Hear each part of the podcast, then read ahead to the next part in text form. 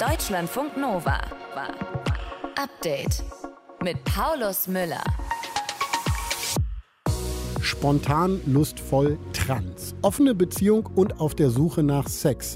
All genders welcome.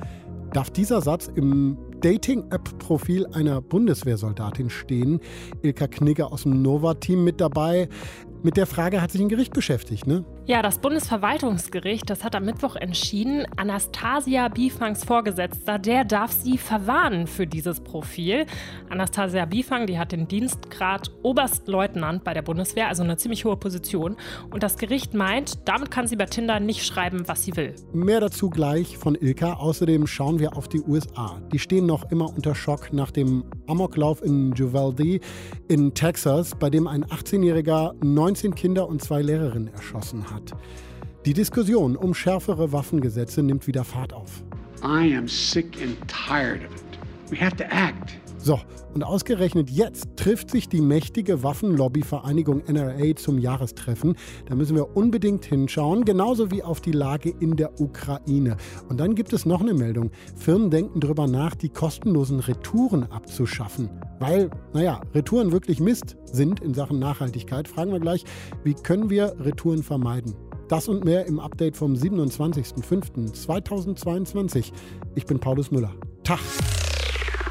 Deutschlandfunk Nova. Sie sagt, das fühlt sich nach 50er Jahren an. Aber das Bundesverwaltungsgericht hat entschieden, eine Bundeswehrsoldatin kann bei Tinder nicht einfach schreiben, was sie will. Anastasia Bifang, Oberstleutnant bei der Bundeswehr, ist vor das Bundesverwaltungsgericht gezogen, weil sie wegen ihres Tinder-Profils eine Verwarnung bekommen hatte. Der Fall wird gerade heftig diskutiert. Vorgestern vor dem Feiertag nämlich hat das Gericht gegen sie entschieden. Frage an Ilka Knigge aus dem Deutschlandfunk Nova-Team. Warum hat Anastasia Bifang für ihr Tinder-Profil denn überhaupt diesen Verweis bekommen? Weil sie laut ihrem Vorgesetzten gegen Paragraph 17 Absatz 2 des Soldatengesetzes verstößt. Ihr Tinder-Profil, das sah so aus, ein Foto von ihr, darauf kann man sie auch gut erkennen. Sie ist ja mittlerweile recht bekannt, weil sie die erste offen lebende Transfrau mit so einer hohen Position bei der mhm. Bundeswehr ist. Und dann ihr echter Vorname Anastasia und der Text spontan, lustvoll, trans, offene Beziehung und auf der Suche nach Sex, all genders welcome. Und in eben diesem Paragraphen des Soldatengesetzes, den ich jetzt eben erwähnt habe, steht, ein Soldat, der habe sich außer Dienst so zu verhalten, dass er das Ansehen der Bundeswehr oder die Achtung und das Vertrauen, die seine dienstliche Stellung erfordere, nicht ernsthaft beeinträchtige. Jemand hat sie bei Tinder gesehen, anonym ihrem Vorgesetzten eine Mail geschrieben und der hat dann eben diesen Verweis ausgesprochen mit der Begründung, dieses Tinder-Profil, das verstoße eben gegen diesen Paragraphen, Bifang, die schade dem Ansehen der Bundeswehr und auch das Vertrauen in ihre dienstliche Stellung könnte gefährdet sein. Bifang ist ja dann erstmal vor das Truppendienstgericht gezogen und jetzt hat auch das Bundesverwaltungsgericht entschieden. Beide Male hat sie nicht recht bekommen. Wieso eigentlich? Wie ist die Begründung der LK? Das Bundesverwaltungsgericht, das sagt, Bifang, die hat eine hohe Stellung. Die ist ja Bataillonskommandeurin mit so ungefähr 1000 Leuten unter sich da bei der Bundeswehr. Und ihr Text bei Tinder, der könne eben den Eindruck erwecken, sie führe ein, so das ist das Zitat, wahlloses Sexualleben und habe einen, auch Zitat, Mangel an charakterlicher Integrität. Mhm. Also da geht es um diese Formulierung, offene Beziehung auf der Suche nach Sex, all genders welcome. Mal einfach gesagt, dieses Gericht ist einfach der Ansicht, Bifang gebe hier zu viel über ihr Sexualleben preis und dieses Sexualleben, das könne ihren Ruf und den ihrer Position schädigen. Dass sie damit dem Ansehen der kompletten Bundeswehr schade, das hat das Gericht allerdings nicht so gesehen. Nun ist Anastasia Bifang ja selbst nochmal vor das Verwaltungsgericht gezogen. Was sagt sie denn zu diesem Urteil jetzt? Ja, sie selbst sagt, dass sie enttäuscht ist. Sie hätte sich gewünscht, dass sie keinen Verweis für etwas bekommen kann, das strafrechtlich nicht relevant ist. Also eine offene Beziehung zu haben und online nach Sex zu suchen, das ist ja nicht verboten in Deutschland. Sie wünscht sich, dass der Paragraph im Soldatengesetz präziser ausformuliert wird, denn ihrer Ansicht nach ist er zu schwammig. Es ist der Willkür meiner Vorgesetzten überlassen, äh, welches Verhalten meine dienstliche Stellung dann schädigt. Also auch hier hat das Bundesverwaltungsgericht wieder Tür und Tor geöffnet für spätere Diskriminierung aufgrund irgendwelcher Moralvorstellungen von einzelnen Vorgesetzten. Der Verein Queer BW, also queere Personen in der Bundeswehr, der bekommt seit der Entscheidung viele Nachrichten, denn auch andere queere Menschen in der Bundeswehr fragen sich jetzt, was mit ihren Profilen in Datingportalen ist und was die mit ihrem Dienst in der Bundeswehr machen könnten. Nur ist die Bundeswehr ja eine Parlamentsarmee. Was sagt denn die Politik zu dem Fall? Kritik kommt von der verteidigungspolitischen Sprecherin der Grünen Bundestagsfraktion, Sarah Nanni. Die hat dem Redaktionsnetzwerk Deutschland gesagt, Likes für rechtsextreme Inhalte sollten ein Problem sein, nicht die Tatsache, dass man eine offene Ehe lebe und auf einem Datingportal unterwegs sei. Man wolle da das weitere Vorgehen noch prüfen. Und auch die Vorsitzende des Verteidigungsausschusses, Marie-Agnes Strack-Zimmermann von der FDP, die ist mit diesem Urteil nicht einverstanden. Sie sagt, wir leben nicht im Jahr 1955, privat ist privat und Dienst ist Dienst. Aus einer anderen Partei, der CDU, kommt da eher Verständnis. Der Verteidigungspolitiker Politiker Henning Otte, der meint, es spreche nichts dagegen, als Soldat auf Datingportalen unterwegs zu sein, aber eine gewisse Zurückhaltung in diesem verantwortungsvollen Beruf sei angemessen. Es komme schon darauf an, wie man sich präsentiere. Bifang, die wartet in der Zwischenzeit auf eine Reaktion aus dem Verteidigungsministerium. Es kann ja nicht sein, dass eine Soldatin diszipliniert wird, der politische Aufschrei groß ist, die Empörung darüber hinaus und mein Dienstherr, der auch eine Fürsorgepflicht für mich eigentlich hat, dazu einfach schweigt. Tja, also viele Stimmen, die mit dem Urteil nicht zufrieden sind. Wie könnte es denn dann weitergehen? Bifang selbst, sie lässt die Entscheidung jetzt erstmal von ihrem Anwalt prüfen. Rechtsanwalt Christian Solmecke, also das ist nicht ihr Anwalt, der hat mir heute diese Einschätzung dazu gegeben. Zunächst mal haben wir es hier mit einer Entscheidung des Bundesverwaltungsgerichts zu tun und dagegen gibt es unmittelbar keine Rechtsmittel. Man könnte noch über eine sogenannte Verfassungsbeschwerde nachdenken, weil sie vielleicht argumentieren könnte, wegen ihrer sexuellen Orientierung diskriminiert worden zu sein. Aber das ist sehr, sehr schwer. Was den Verweis selbst angeht, also das ist ja eine disziplinarische Maßnahme, der wird schon in wenigen Monaten aus der Akte von Bifang entfernt, sagt sie selbst. Der ist 2019 ja schon ausgesprochen worden und verschwindet da wohl nach drei Jahren. Ihr geht es aber um die Sache selbst und sie möchte weiter für eine Änderung dieses Paragraphen kämpfen. Das Bundesverwaltungsgericht hat entschieden, eine Soldatin darf bei Tinder nicht alles schreiben, was sie will. Über den Fall und die Diskussion dazu hat uns Deutschlandfunk Nova Reporterin Ilka Knigge informiert. Danke dafür. Deutschlandfunk Nova. Hier dieses Corona, ne? Wisst ihr noch? Gefühlt ist Corona ja ziemlich weit weg gerade, also im Alltag. Wobei ähm, nicht nur gefühlt, es gab eine McKinsey-Umfrage, da haben nur noch 8% der Befragten gesagt, dass Corona ihre größte Sorge ist. Fünfmal so viele finden dagegen die Inflation besonders besorgniserregend. Aber trotzdem, in der Bundesregierung bahnt sich mal wieder ein Streit an beim Thema Corona. Es geht um den nächsten Herbst. Peter Neuhaus aus dem Deutschlandfunk Nova Nachrichtenteam bringt uns jetzt auf den neuesten Stand. Wer steht da denn gegen wen in der Regierung, Peter? Ja, wenn man das auf die Parteien runterbricht, dann kann man sagen, FDP gegen SPD, genauer.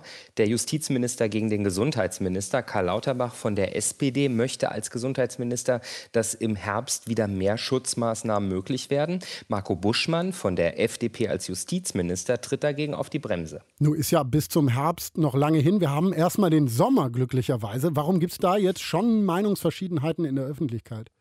Ja, Auslöser waren wohl Aussagen von Lauterbach, zum Beispiel zum Thema Maskenpflicht. Ähm, der Gesundheitsminister geht, wie auch viele Fachleute, davon aus, dass wir im Herbst wieder steigende Infektionszahlen haben werden. Und er arbeitet dafür an einer Strategie eben für diese Zeit. Ähm, neben einer neuen Impfkampagne, Testregeln und Medikamenten sollen da wohl auch wieder Masken in Innenräumen eine Rolle spielen. Die ja aktuell kaum noch Pflicht sind und die wirklich immer, immer weniger Menschen tragen. Ne? Ja, genau. Im Moment ähm, haben wir das nur noch zum Beispiel in Bussen und Bahnen, Kliniken, Praxen oder Pflegeheimen als Pflicht, weil das Infektionsschutzgesetz zum Frühjahr deutlich entschärft wurde. Die gültigen Regeln laufen bis zum 23. September. Ja, und da will Lauterbach ran und das Infektionsschutzgesetz wieder schärfen. Der SPD-Politiker möchte unter anderem, dass eine Maskenpflicht in Innenräumen wieder möglich wird, um eben im Herbst dann gut vorbereitet zu sein. Und damit ist dann die FDP offenbar nicht einverstanden. Was kritisiert denn die Partei? Also Justizminister Buschmann, der sagt, erstmal abwarten. Er will sich, ähm, wie er in einem Interview mit der Funke Mediengruppe gesagt hat, nicht vorschnell auf einzelne Maßnahmen festlegen. Der FDP-Politiker verweist auf eine wissenschaftliche Bewertung dazu, wie die Corona-Maßnahmen in der Vergangenheit gewirkt haben. Das soll eine Gruppe aus Fachleuten bis Ende Juni tun. So steht es im Infektionsschutzgesetz. Allerdings gibt es da auch schon nicht so optimistische Aussagen, ob das Expertengremium das so leisten kann. Der Vorsitzende des Gremiums hatte in der Süddeutschen Zeitung gesagt, dass bis dahin wohl nicht alle Maßnahmen vollständig wissenschaftlich bewertet werden können. Und der Virologe Christian Drosten ist vor einem Monat sogar komplett aus diesem Gremium ausgestiegen. Seine Begründung war, der Ausschuss sei nicht gut genug ausgestattet, um eine wissenschaftlich hochwertige Evaluierung gewährleisten zu können. Also nicht ganz ohne Probleme, diese wissenschaftliche Bewertung, auf die die FDP noch warten möchte. Aber es deutet sich schon an, dass die Partei die Hürden für neue Beschränkungen möglichst hochlegen will. Also auf der einen Seite FDP, auf der anderen SPD im Moment. Gibt es denn noch andere als den Gesundheitsminister Lauterbach, die kritisch und mit Sorge auf den Herbst schauen? Ja, vor allem äh, Leute, die mit äh, Bildung und Schule zu tun haben, bei denen ist das ein Thema. Natürlich auch bei Studierenden und Schülerinnen und Schülern. Nochmal geschlossene Schulen oder Unis, das wäre eine absolute Horrorvision. Und da sagen viele, das muss unbedingt anders laufen als bisher in der Pandemie. Der Bildungsforscher Klaus Hohlmann ähm, hat im Deutschlandfunk gefordert, junge Menschen besser einzubinden nicht Experten einberufen, die über Jugendliche reden, sondern Sprecherinnen und Sprecher aus der jungen Generation und mit denen das beraten. Das wäre ein Signal, das ist dringend fällig. Ja, er schlägt vor, zum Beispiel Schüler, Sprecherinnen und Sprecher in den Beraterkreis aufzunehmen. Hohlmann sagt, dass die junge Generation zu den Verlierern der Pandemie gehört. Eine Folge Zunahme von Suchtverhalten. Ja, und auch Vertretungen von Lehrerinnen und Lehrern machen schon Druck, was Corona im kommenden Herbst angeht. Der Deutsche Lehrerverband beispielsweise fordert, jetzt zu handeln und alles zu tun, um Schulschließungen zu vermeiden. Das sieht auch die Bundesärztekammer so, weil die Schließungen in der Vergangenheit enorme Schäden angerichtet haben. Ja, und falls es dann doch nötig sein sollte, dann müssten die Schulen vorbereitet sein für Distanzunterricht, fordert der Lehrerverband zum Beispiel durch IT-Support für die Schulen und Fortbildungen für die Lehrkräfte. Lehrkräfte. Wie können wir uns auf einen möglichen Corona-Herbst vorbereiten? Streit dazu in der Ampelkoalition. Infos waren das von Peter Neuhaus aus dem Deutschlandfunk Nova Team. Danke. Deutschlandfunk Nova. I am sick and tired of it. We have to act. US-Präsident Joe Biden nach dem Amoklauf an einer Grundschule in Uvalde in Texas diese Woche. Ein 18-Jähriger hat da 19 Kinder und zwei Lehrerinnen erschossen. Und nicht nur Präsident Biden sagt, es muss etwas passieren. Die Diskussion über schärfere Waffengesetze ist wieder losgegangen. In den USA sterben schließlich mehr Kinder und Jugendliche durch Schusswaffen als durch Verkehrsunfälle. Doch in den USA tut sich kaum etwas seit Jahren und das hat einen Grund. Die Schusswaffenlobby ist stark, die mächtige NRA vor allen Dingen. Seit heute trifft sich die NRA zum drei tägigen Jahrestreffen für uns beobachtet das Florian Mayer. Florian, um was geht es da genau? Also welche Rolle spielt das Schulmassaker? Ja, das Schulmassaker spielt insofern eine Rolle, als dass die NRA es natürlich ansprechen wird, allerdings nur in Form dieser berühmt-berüchtigten Thoughts and Prayers, also den Gedanken und Gebeten für die Opfer und der Verdammung des 18-jährigen Amokläufers als einen schwer gestörten Einzeltäter. Es wird nicht um die Waffe in diesem Fall gehen, es wird nicht um die Diskussion der Waffengesetzgebung gehen, das absolut nicht. Es ist in der Regel sogar so, dass die NRA nach solchen Shootings es tunlichst vermeidet, das Wort Waffe überhaupt in ihren Reaktionen irgendwie zu erwähnen.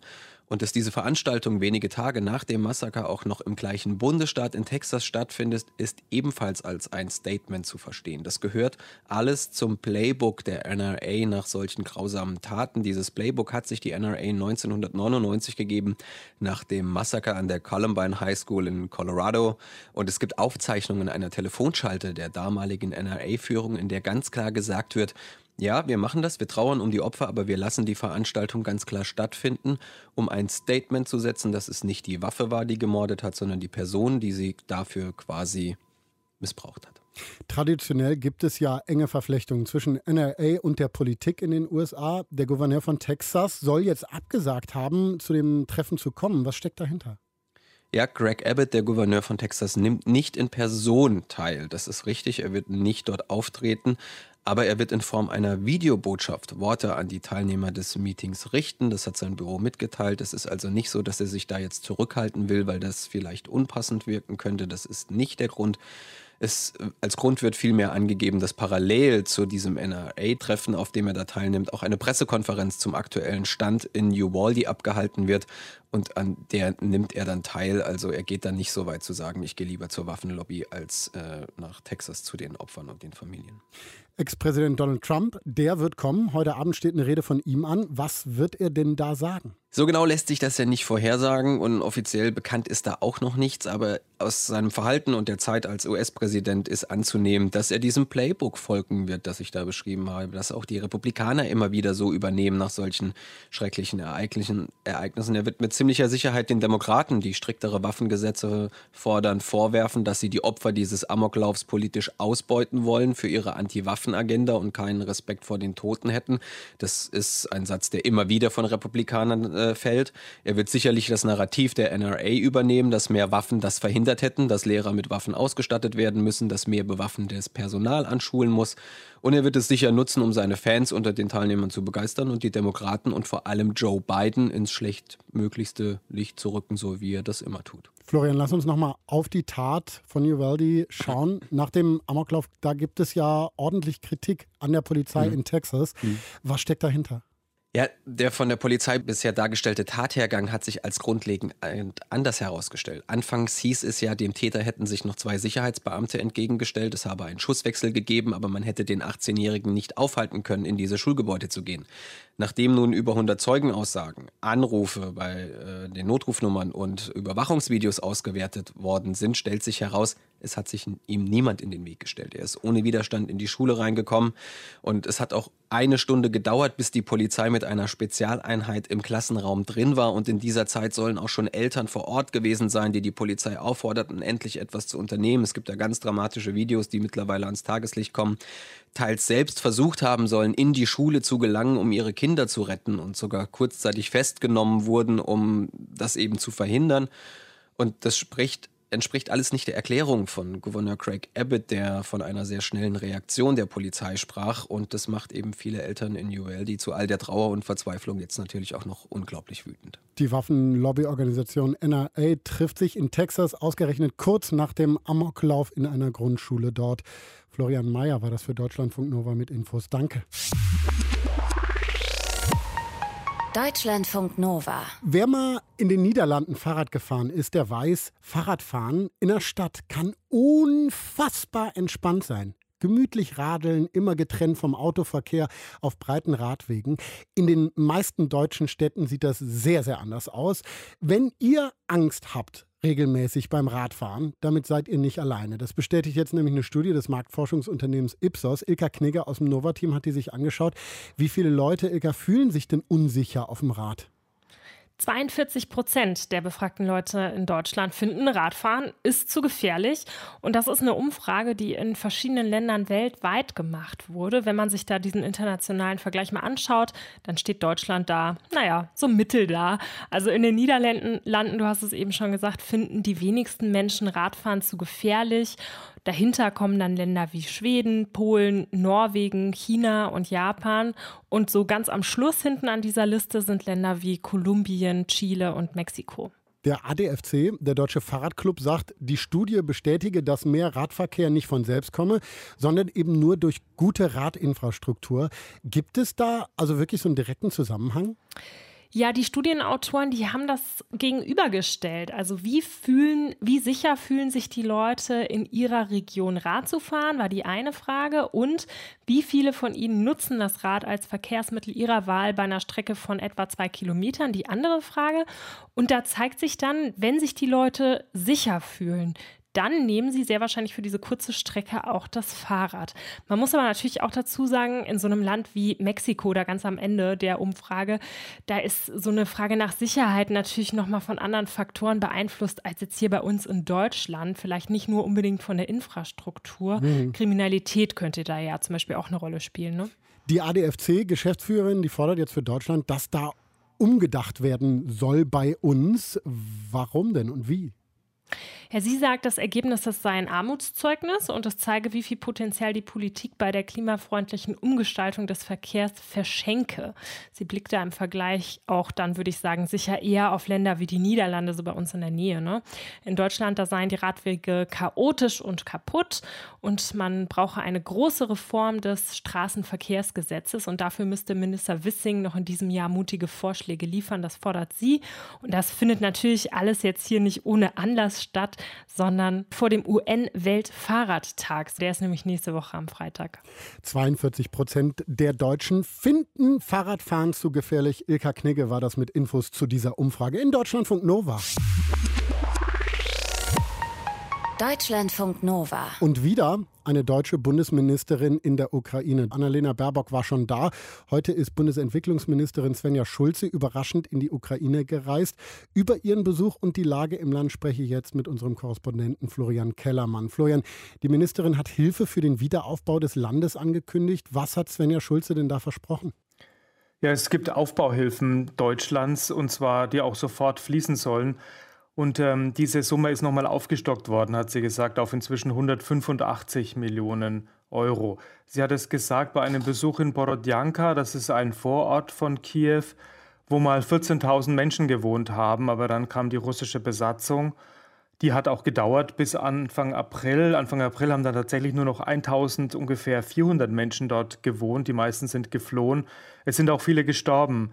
Äh, mindestens 100, wahrscheinlich mehr, durch den Beschuss, den die russische Armee dort gemacht hat. Als sie reingefahren ist in die Stadt, hat sie sofort Häuser beschossen, weil sie von dort Widerstand vermutet hat. Und dann sind aber später während der Besatzung auch nochmal Zivilisten dort getötet worden. Jetzt kommen so langsam wieder Menschen zurück. Es sind jetzt schon wieder fast 6000, die dort leben, aber es ist eben schwierig. Wasser, Strom, Gas fließen wieder, aber es gibt zu wenig Wohnraum. Raum, es gibt zu wenig Lebensmittel. Die Menschen haben dort in einer Schlange zum Beispiel gestanden am zentralen Platz.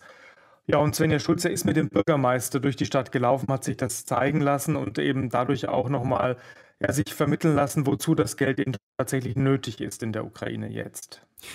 Auch die EU-Kommissionspräsidentin Ursula von der Leyen hatte ja schon angekündigt, dass man die Ukraine mit Milliarden beim Wiederaufbau unterstützen will.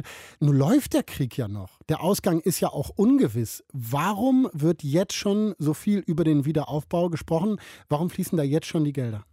Ja, weil die Menschen ja auch weiterleben in der Ukraine. Sogar kommen Menschen wieder zurück. Also Polen hat seit Mitte Mai gemeldet, dass wieder mehr Menschen die Grenze Richtung Ukraine überschreiten als aus der Ukraine Richtung Polen. Das heißt, die Leute wollen auch wieder zurück, die wollen wieder ja, ihr normales Leben zurückhaben, ihre Arbeit aufnehmen und sie wollen halt auch nicht mehr getrennt sein, denn die Männer durften ja nicht ausreisen, nur die Frauen und die Kinder, die Familien waren getrennt. Das ist auch schwer. Da, auch deswegen kommen wieder viele zurück, obwohl die ukrainische Regierung das ja nicht rät, weil sie sagt, wir können nicht sicher sein, an keinem Teil der Ukraine, ob dort nicht eine Rakete einschlägt morgen, auch nicht, ob die russische Armee wieder angreifen wird, zum Beispiel auch die Gegend um Kiew, ob sie da nicht von Norden wieder angreifen wird. Ja, trotzdem kommen die Menschen zurück und die müssen dort ja irgendwie leben und deswegen geht auch der Kriegs äh, der Wiederaufbau ja schon jetzt, jetzt los. Er ist auch für den Kriegsausgang wichtig. Also ein Land, das während eines Krieges komplett äh, die ganze Wirtschaft herunterfährt, äh, hat dann auch schlechtere Chancen, einen Krieg zu gewinnen. Das zum Wiederaufbau. Lass uns nochmal auf das aktuelle Kriegsgeschehen schauen in der Ukraine. Besonders umkämpft ja weiterhin der Osten. Die Ukraine hatte gesagt, die russischen Truppen wären allein zahlenmäßig massiv überlegen. Was bedeutet das für die Kämpfe, die da gerade stattfinden? Ja, das bedeutet, dass die russische Armee mit ihrer Methode, die sie anwendet, eben doch gewisse Erfolge erzielt. Und dieser besteht einfach darin, mit massivem Artilleriebeschuss die ukrainischen Positionen aufzureiben und wenn dort eben mehr oder weniger alles kurz und klein geschossen ist, dann eben vorzurücken. Und ähm, damit äh, hat Russland jetzt dann eben doch in den vergangenen Tagen bei dieser Offensive im Donetsbecken, obwohl sie schon einige Wochen, Wochen dauert, hat Russland da jetzt erste Erfolge erzielt. Russland wollte ja zuerst so einen großen Kessel schaffen und die ukrainischen Truppen dort einschließen im Donetsbecken. Das wäre dann gewesen von Isium im Norden, von Donetsk im Süden. Davon ist Russland offenbar ein bisschen abgekommen. Die russische Armee versucht jetzt aber eben einen kleineren Kessel zu schließen bei Severodonetsk und da kommt sie tatsächlich vorwärts. Beim Ort Popasna hat sie da also einige Kilometer gut gemacht und die Stellungen für die Ukraine dort werden immer schwieriger und dadurch wird es auch blutiger für die Ukraine, sich eben zu verteidigen. Über die aktuelle Lage in der Ukraine und den Besuch der deutschen Entwicklungsministerin war das Florian Kellermann, unser Korrespondent vor Ort. Die Leitung war nicht so gut in die Ukraine. Dafür entschuldigen wir uns.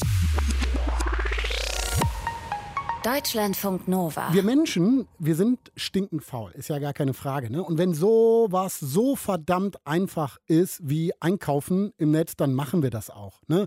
Auf dem Sofa liegen, an den nächsten Urlaub denken und schon mal Shorts bestellen, Sommerkleid, Wanderklamotten, Badehose, was auch immer. Am besten direkt in mehreren Größen. Du weißt ja nicht, wie der Krempel ausfällt. Und dann ein paar Tage später anprobieren. Was nicht passt, wird dann kostenlos wieder zurückgeschickt. Selbst schuld könnte man da sagen. Die meisten Online-Modehändler bieten das ja auch an, kostenlose Retouren. Und wir haben uns halt alle dran gewöhnt. Bei der spanischen Fast-Fashion-Kette Zara ist das nicht mehr so. Wer Online-Bestellungen retourniert, muss jetzt zahlen. Die richtig großen, also Zalando, Amazon und die Otto Group, die machen da noch nicht mit. Aber naja, ganz egal. Wir wissen ja, Retouren sind halt eine Umweltsauerei. Und es wäre ja gut, wenn wir die vermeiden würden. Deswegen hat Deutschlandfunk Nova-Reporter Matthias von Lieben heute mal die Frage gestellt, wie können wir unsere Retourendichte so ein bisschen runterschrauben? Was nicht passt oder gefällt, kommt zurück ins Paket. Zukleben, Versandlabel drauf, zur Packstation bringen und tschüss.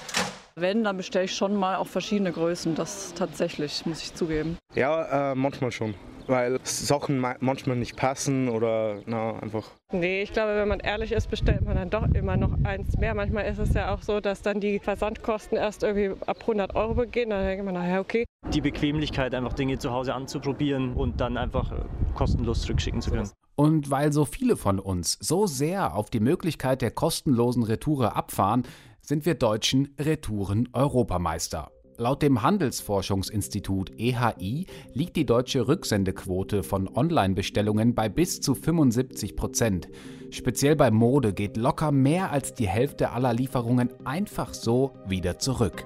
2020 waren deshalb 315 Millionen Pakete auf den Straßen in Deutschland unterwegs, allein um unsere online bestellte Ware wieder zurückzuschicken. Also im Endeffekt leben sie das aus, was ihnen Zalando vorbetet sagt Björn Astecker, Leiter der Forschungsgruppe Retourenmanagement an der Uni Bamberg.